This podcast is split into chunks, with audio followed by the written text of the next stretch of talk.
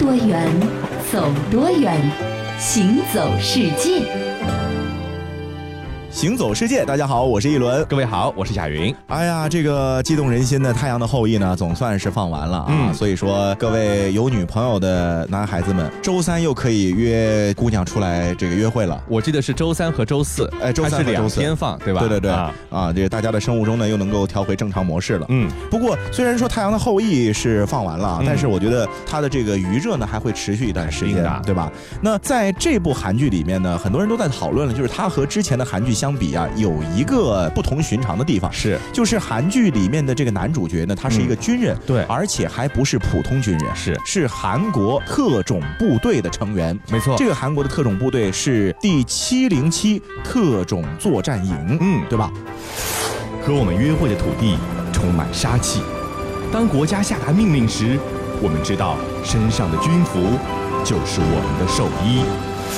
那么这个《太阳的后裔》中的男主角呢，触动女主角的这句话呢，其实不是说我们在剧中呢把它虚拟出来的，嗯，而是真实的张贴在韩国第七零七特种作战营每一个队员的卧室门口的，就成了他们每一个人的这种信念或者说自述啊。那么电视剧中的这个韩国第七零七特种作战营“太阳后裔”呢，是作为韩国陆军的第一特种部队的一个真实的存在。没错。那目前啊，韩国的特种部队的总兵力呢，大约是有三万人，嗯，其中陆军特种部队呢被称作是特战师，嗯，人数呢占到了韩国所有特种部队的一半，嗯，那么特种部队的装扮啊就跟普通的部队是不一样的，是。他的这个官兵呢头上戴的都是黑色的贝雷帽，嗯，所以也因此呢被称作是黑色贝雷帽部队。哎，那在这些特种部队当中啊，第七零七特种作战营呢又被誉为是特种部队当中的特种部队，嗯，所以它可以说是特种部队中的王牌，哎，只属于韩国的特种作战。司令部管辖。那说到特种部队呢，它其实是二战之后所发展出来的一个全新的军种。嗯，关于特种部队这支部队的这个选拔呢，哎，一般啊，世界各国通行的原则呢，是从各个其他的军种当中挑选出来最优秀的人，是组成特种部队进行这个强化的训练。对，但是我听说韩国的这个第七零七特种作战营啊，它选拔特种队员的方式好像和各国通行的选拔标准不一样。对你刚才说了，这个原来。别的国家呢是从这个有经验的老兵中选拔，是，而他们呢是从刚刚进入特种作战学校的这个新兵中来挑选的啊，希望可能是从一张白纸开始训练起啊。由于这个武术啊、跆拳道这样的传统搏击术在韩国是非常普及的，第七零七特种作战营在挑选新兵的时候呢，也是偏爱那些拥有某种武术技能的人。这样的话，就是他的身体条件本身就很好。我觉得啊，咱们以后也可以就是挑特种兵去哪里呢？去河南登封，呃，少林寺，对吧？那里有很多武术学校嘛。啊，是。比如说剧中的这个徐大荣，他曾经是练过柔道的。呃，因为他的影响入伍的金启范呢，是擅长跆拳道。那么这种呢，都是很具有东方色彩的特点。它其实也是啊，体现在这个特种兵的这个训练当中。嗯，你比如说第七零七特种作战营，它采用的是一对一的师徒式的教学。确定师徒关系之后呢，新兵徒弟。就开始接受老兵师傅的管理和训练了，就算是女兵也是不例外的。有人就说了这么一句话，他说，在这个七零七特种作战营中呢，是没有男女性别之分的，只有师徒这样的一个身份之分。是，不过刚刚说到的这个呢，其实只是七零七特种作战营招收的原则。嗯，那么在你招募考核通过之后呢，其实你只是过了最简单的一关。对，接下来就要接收为期十天的考核的筛选。嗯，此后呢是六个月的基本的步兵作战训练和六个。月的特战伞降训练，嗯，所以这些所有的关卡加在一块儿，它的这个淘汰率是相当惊人的。哎，淘汰率是相当惊人。我告诉你，惊人到什么程度啊？嗯，达到了百分之九十啊。那么这个训练科目也是非常非常的残忍的啊。有的时候，你比如说著名的像滚玻璃渣、吞粪便啊。此外呢，还有在漆黑没有光的房间里呢，让这个指挥官身穿防弹背心，坐在椅子上，旁边呢挂着这个气球作为实弹射击的靶子，稍有不。慎啊，这个指挥官的脑袋就会开花。你想想看，这样的训练，训练他的人得要一丝不苟，接受训练的人更要要兢兢业业，要不然就出人命了，对吧？是的啊。不过啊，今天这个七零七特种作战营呢，是被认为韩国陆军之光啊，韩国陆军的骄傲。但是这支部队在诞生之初啊，却并不如现在这般的荣耀。嗯，刚才你也说到了，部队的成立是在二战之后，时间呢是在一九五八年的四月份。当时韩国军方呢成立了一个叫做代字七七二五部队，这个部队呢从建立之初就被定性为韩国陆军的特种部队的一个种子部队。同年十月份呢，这个代字七七二五部队呢正式被编为第一空降特战部队，也就是这个《太阳的后裔》男主角所属的原型部队第七零七特种作战营的一个前身。对，不过随着这支部队的建立啊，他们的职责和今天相比呢，其实并不是由始至终统一的。哎，那听说第七零七特种作战营的前身啊，他在建立的时候最主要的职能呢，其实是为了保护韩国总统。对，那其实之前呢发生了一个意外啊，让这个韩国当时的总统呢觉得我必须要有一个保卫我的部队。呃，在一九七四年的八月十五号，时任韩国总统的朴正熙呢，在国立剧场致辞的时候，有刺客呢开枪射击，造成了朴正熙的夫人和一位女中学生的遇难，嗯特别的惊险。为了加强对自己的保护呢，更为了能够在未来呢可能的政变中呢保留最后的一个防御部队，当时这位总统朴正熙呢就设议总统安全局以第一空降特战旅第六大队为基础，在一九七七年的年底的时候建立了一个六十六大队。七八年的时候呢，这支总统禁卫军的部队呢正式更名为第六零六突击部队。这个当时的六零六突击部队呢，就是一个卧虎藏龙之地啊。队员呢大多是掌握了像英语啊、日语啊，甚至还有法语、德语这样多国的语言。待遇呢也是很丰厚的，每人除了军饷之外呢，还有每个月一百美金的特殊津贴。不过啊，我觉得这如果特种部队变成总统的私人保镖呢，怎么听上去啊都有点别扭，是是吧？到了后来呢，六零六呢变成了七零七啊，这个。七零七的特种作战营的身上呢，总统私兵的色彩呢，就觉得不太的合适了，对吧？啊，那么在这种情况之下呢，韩军呢就有意识的把这个七零七的特种作战营打造成了一个半公开的一个军方的反恐部队。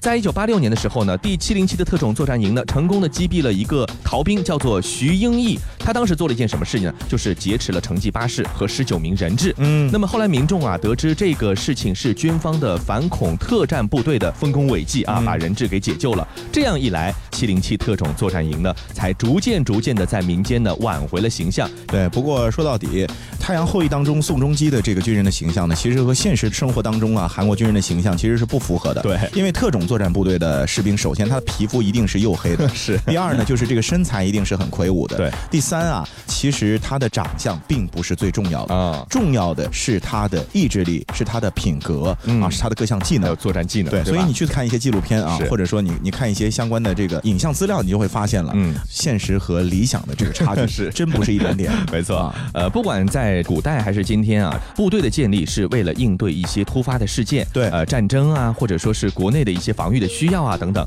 那么不管是在古代的哪个文化体系中，当然现在情况好很多了，现代化的这个程度也高了。但是在古代的时候，比如说行军打仗，军队的取水问题呢，哎，都是很重要的一件事情。没水就不能活人，就不能打仗，是吧？这个饮水呢是必须来自足够量的流动的洁净的水体，这已经成为了不但是中国古代也好，还是世界古代也好，军队找地方的一个非常重要的一个标准了。嗯，但是用水很重要啊。还有一个问题，我不知道大家想过没有？你觉得和用水同样重要的是什么？和用水同样重要的，我觉得应该就是饮食安全了吧？对啊，这个其实都是和吃有关的嘛。嗯，你吃完了以后还得干嘛呀？吃完了以后那就得上厕所啊，上厕所方便。对，哎，如果说你在这个荒山野岭里面到处上厕所。是可以，可是有一个问题，这么多人一起上厕所啊，这个味儿啊，真的是让人觉得难以忍受。是，不但是这个味儿，还有一个非常重要的问题，就是厕所，如果你随便上的话，容易传播细菌。嗯，容易传播细菌了以后，就导致这个大量的疾病流行。这样的话，你这个整个军队就出问题了。所以说，对于这个上厕所的问题，古人还真的是各有千秋。哎，真是太惨了！我们古埃及人和近东地区打了围城战，大概在公元前十五世纪，战事惨烈，以至于守城者只能十分饮尿。在我们的埃及亡灵书里啊，一定要加一笔：死者在来世绝不十分饮尿。这真是太惨了！哎，来来来，我们要在远东地区做一个规划，城中要建立一些厕所，以备不时之需。现在已经是公元前五世纪了，我们绝对不能再出现一千年前祖先的那种惨状了。我们中国的墨子里面就描述了军人的如厕轮班，呈上五十步一厕，知厕者不得操。里面说的是在城里五十步距离要建一座厕所，士兵上厕所的时候不能带兵器，而民用厕所也有规格，墙要高十二尺以上。那刚才说到的是这个很古代、很古代的时候啊，距今已经有这个两三千年以上的这样的一个时期，嗯，怎么来使用这个行军中的厕所？呃，我们都知道犹太人很聪明，他们处理的方法呢要高明一些了。在公元前十三世纪，古代的犹太人就规定说，这个出兵攻打敌人呢，要远离一切恶事。上厕所这个事情要怎么办呢？就是在营外呢要划定一个地方，呃，上厕所呢要定点啊，呃，然后呢在器械中呢要备一把锹，这个铁锹啊，是上了厕所以后呢要挖。挖一个洞用来掩盖排泄物，这样的话呢就卫生很多了。嗯，那么还有就是规定，如果你在战斗的时候沾到了血迹，或者呢触及到了尸体，要在第三天还有第七天呢都要清洁自己的身体。战后呢还要灼烧这个金属制品，冲洗非金属制品，还要洗衣等等等等。也就是说，其实和现在的这种消毒已经是很像的了，对吧？这也是人类记载中最早的成体系的战争期间的卫生条例。对，其实啊，说到战争的话呢，经验是最重要。要的，嗯，你可能经历过的战事越多呢，你对于相关的准备就越充分一些。那在历史上，西方的国家，这个罗马帝国呢，可以说是征战无数的，嗯，所以我觉得在解决相关卫生问题上，他们应该会有一些与众不同的好办法。那一定是的。你看，在公元一世纪以后呢，罗马的军团的行军营地，在这个寨墙和护营的壕沟之间呢，有一个木板盖着深沟做临时厕所这样的一个装置啊。这个永备军营内呢，有冲洗式的冲水马桶。啊，很高级了，对吧？深度呢至少是三米以上，需要有石板或者木板呢来盖在上面。那么水流呢要从河流上游引入，那么这样的话就能够冲走侧沟里的污秽之物啊，高级吧？有点像咱们现在的公共厕所。对，没错，是啊。那么这个是西方国家啊，罗马帝国的情况。嗯，那在同时期的这个中国呢，我们应该也会有一些相关的办法，因为咱们也是文明古国嘛，没错，是吧？但是在公元一世纪、二世纪的中国呢，当时好像没有什么文献中留下这些记录哦。呃，不过在《三国志》中呢，就有这样的记载，证明了当时中国呢，其实也有固定制式的一个战地厕所。到了九世纪，可能是唐宋之间了，中国的官方军事规范里呢，也提到过战地厕所。它规定扎营完毕之后，马上第一件事情是干嘛呢？挖茅坑。是的。那这个是到了九世纪，那到了之后啊，包括到了中世纪呀，到了后来的十八世纪以后呢，人类的生活条件呢就逐渐的改善了，对战争中的这个卫生的重视程度呢也在逐渐的增加，所以当时的这个欧美的国家呢，在制定一些战时的卫生的相关的条例的时候呢，都把和厕所有关的事情呢看作一个非常要紧的一个步骤，因为如果说你不保证这方面的卫生的话，就会使疫病呢发生率居高不下，减少这个战斗力。所以说，别看小小的一个和厕所有关的事。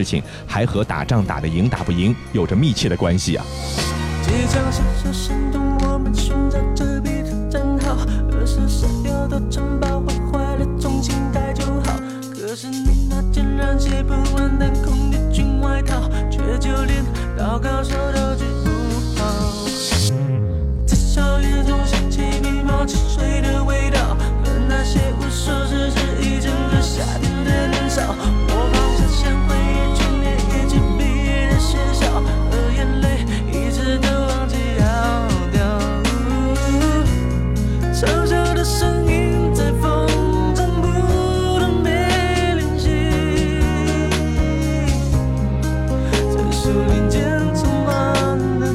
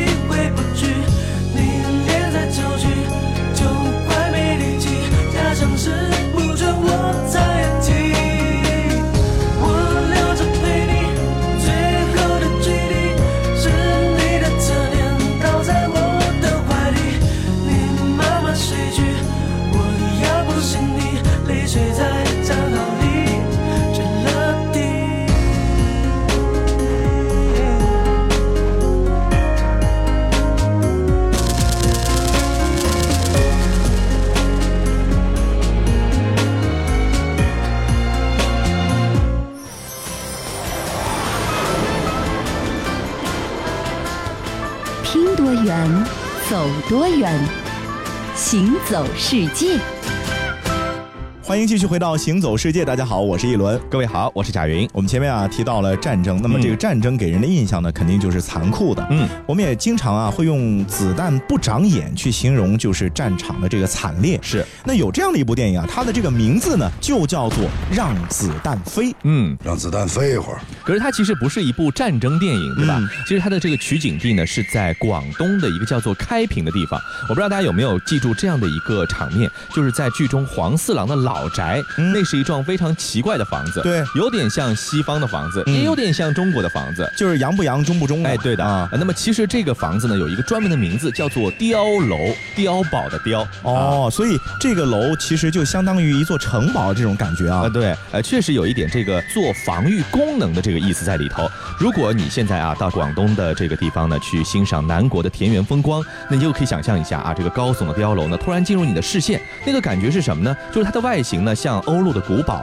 又像西洋的教堂，有这个罗马柱，有哥特的顶，还有巴洛克式的纹饰，感觉就是这种异国他乡的风光啊！但是这很奇怪啊！你想，这古罗马、古希腊的建筑样式，怎么会到咱们中国的广东的乡村去呢？哎，其实呢，这个时间呢也不算很长，在明朝以来呢，开平这个地方，它因为是位于新会、台山、恩平和新兴四个县之间，成为了一个四不管地带啊，所以说当时呢就土匪猖獗，社会治安呢很混乱，加上这个河流众。多，每到遇到台风暴雨的时候呢，洪涝灾害呢也是频频发生，当地的民众呢被迫在村中修建这个碉楼以求自保。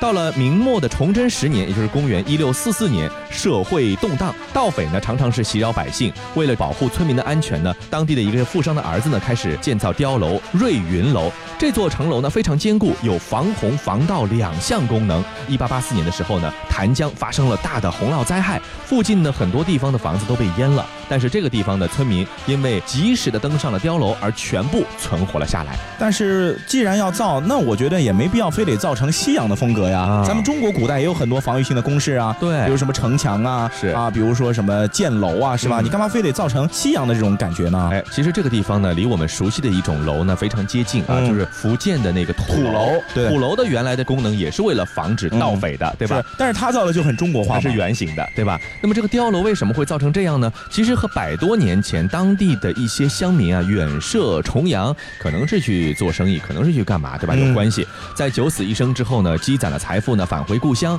那么领略了异国他乡的风情之后呢，他们就想，哎，这个如果我在这个碉楼中，中国的建筑中增加一些西方的元素，会是什么样的呢？他就运用了一些廊柱啊、拱顶啊、尖塔这些和中式传统的东西呢不太一样的东西，放到了碉楼的这个建筑风格。但是这个花纹装饰呢，哎，往往就用的是咱们中国的那种装饰风格，所以你才会觉得是中不中、洋不洋。明白了，就是在国外啊，他待过一段时间之后呢，他这个审美自然而然会受到一些潜移。默化的影响，所以他就把两国文化结合在一块儿了啊。是，呃，所以我们现在去开平看的话，我觉得应该就感觉像到了欧洲或者到了美国一样这种感觉吧。其实也不是完全这样，为什么呢？因为我们如果到欧洲的小镇去看，所有的这个楼房的样式都是基本上一样的，对吧？可是开平碉楼不一样啊。比如说这原来的主人，我是去的西班牙，可能我的风格就是西班牙风格的，然后他去的是希腊，结果是希腊风格的啊。呃，所以说形态各异，你是看不到两座一模一样的碉楼的，哪怕是兄弟俩并排建了两座碉楼。可能也会有一些差别。那现在的一千四百多座现存的碉楼呢，不仅是建筑上的奇观了，同时呢，它也是这个珍贵的世界文化遗产了。是，说到这个开平的碉楼啊，嗯，我曾经看过一些就是朋友们去拍的这个照片啊，然后呢，我就会发现，其实开平碉楼除了建筑的风格啊、大小不一样，嗯，它的这个建筑材料都不是完全相同的，是。有一些呢是用这个钢筋水泥浇的啊，还有一些呢是用青砖搭的，对，还有一些呢直接就是泥巴呀或者石头垒的，对对对。对啊，呃，确实，它因为是建筑的时期不太一样。刚才你说到这个钢筋水泥呢，就是离现在比较近了啊。二三十年代的时候，大多是那个时候的归国华侨呢，吸收了各地的建筑风格的特色而建造的。那么那个时候呢，材料都是进口的啊，所以说造价呢还是比较高的。所以即便你看到外面是钢筋水泥，在里面呢，大多数还是用木头的哦。啊，再说到这个青砖，这可能是比较适合咱们中国人的这个建筑风格了。但是青砖有个好处呢，就除了它比较便宜以外，还有个好处就是它比较适应南方雨水多的那个特点啊，不太容易渗水。泥楼虽然说用黄泥石灰来作为主要的建筑原料，但是建造者呢使用两块大木板夯筑成一个墙，就是墙不是光泥，它还有木头，所以说这样的一个黄泥墙坚固的程度其实和水泥钢筋也不相上下了。最后说到石楼，呃，这个石楼呢，虽然说很坚固，但是呢，你知道用石头来造房子呢，毕竟不是很方便，而且呢，用石头你要切割啊，要选材啊等等，呃，所以说这种碉楼呢，在开平数量是最少的。那我们刚刚讲到的广东的开平碉楼啊，嗯，呃，它借鉴了很多就是西方的建筑元素，是。那么其中呢，又以古罗马、古希腊的建筑的风格呢为主，对吧？呃，因为其实西方文明最影响他们的古代的文明，其实就是古希腊和古罗马文明。对。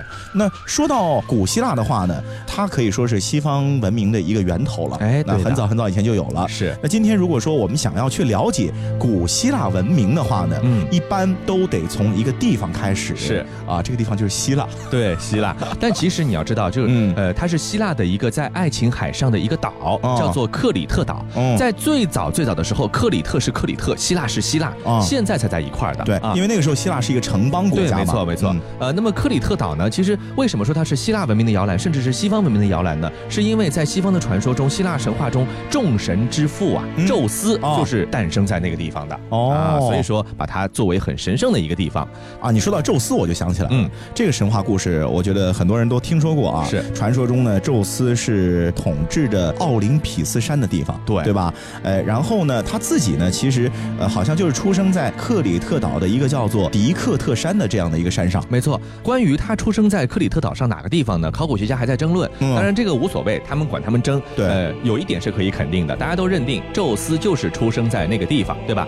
呃，那么说到宙斯呢，我们要不得不提他的父亲，叫做克洛诺斯啊。他呢是众神的主人，也是宙斯的父亲。预言呢他自己呀会被儿子推翻，所以说他当时呢为了防止这个悲剧的发生，就把妻子瑞亚生下的五个孩子全部吞到了肚子里去了。那么科诺索斯的王宫呢是建于公元前一千七百年，它也是一个占地两万平方米，而且是拥有八百个房间的一个建筑学的一个迷宫啊啊！你看他不是把他的五个孩子都吃掉了吗？对吧？瑞亚后来又怀上孩子了，就在克里特岛的一个山洞里呢，悄悄地。生下了宙斯，克里特岛的山的这个守护神呢，在岩洞周围呢，一边跳舞一边敲击盾牌，这样呢就能够把小宙斯生下来以后的哭闹的声音给掩盖掉啊，就打了个掩护，哎，他爸爸就没有听到这个声音啊。那么宙斯呢是喝着山羊奶长大的，成年以后他知道这个事情以后呢，逼着老爸吐出了五个孩子，这五个孩子还真不是等闲之辈，在希腊神话中他们是谁呢？是海神波塞冬啊，农林之神德莫忒尔，还有冥王哈迪斯，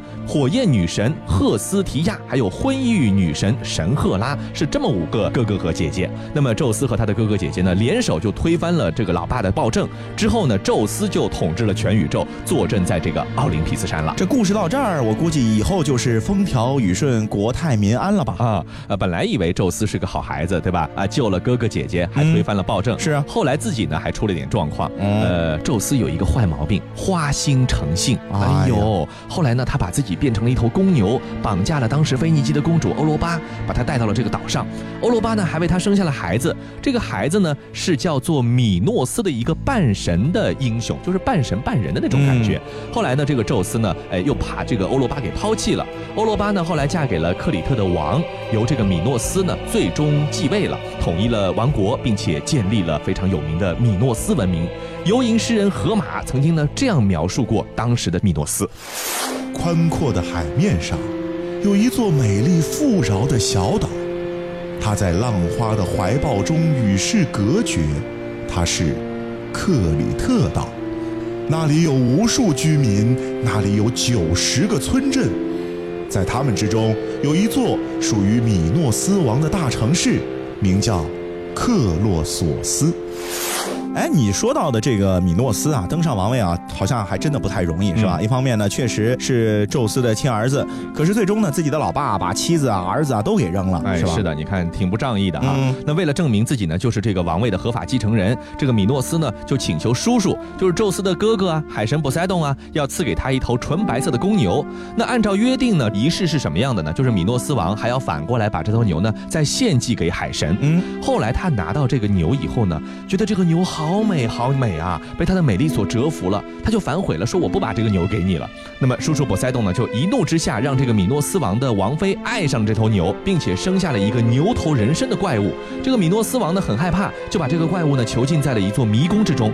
那么外面的人如果误入迷宫呢，就会被这个怪物吞吃掉。那么这个迷宫到后来也成为了希腊很多其他传说神话的一个起源了。那这个迷宫是不是就是宙斯他老爹建的那座宫殿呢？没错，没错，就是那座迷宫。建筑的中心呢是一个长方形的庭院，房屋和院落之间呢曲折多变，楼梯走廊呢也是错综复杂。我估计你如果不拿一本地图的话，你不知道到那个地方怎么去啊。嗯。那么室内外的装潢呢都用了很多以公牛为主题的艺术品，所以呢，传说中呢这座皇宫也叫做米诺牛米宫啊。这传说中的米诺牛米宫现在还有吗？还存在吗？哎，你还真别说啊，在一九零零年的时候，英国有一位考古学家叫做伊文斯，他就看了这个希腊神话，说我到底有没有这个东西，我去挖它一下。嗯。哎，结果就还真挖出了这个克洛索斯宫。如今呢，这座宫殿已经得到了部分修复，所以说呢，整个克里特岛其实是很神奇的一个存在。你看，它既有传说的部分，也有真正历史的部分，所以人们把这个克里特岛呢，现在人们去看是看它的这个美好的爱琴海的风光，但是从另外一个角度来说，很多是喜欢希腊神话、希腊古典历史的这些人呢，也把它作为一个半神之地去敬仰、去膜拜的。所以啊，希腊，你看又有爱琴海的美貌风光，嗯，又有着源远流长的古代西方文明的起源地，是，真是一个值得一去再去的好地方。嗯嗯，好了，今天的行走世界就是这些。我是贾云，我是一轮，欢迎大家下次继续收听我们的节目。左岸的一座白色环形阶梯，浪人正在用海线练习游鱼。晨曦下的少女听着吉他旋律，在许愿池边爬了可是的叹息。少女手中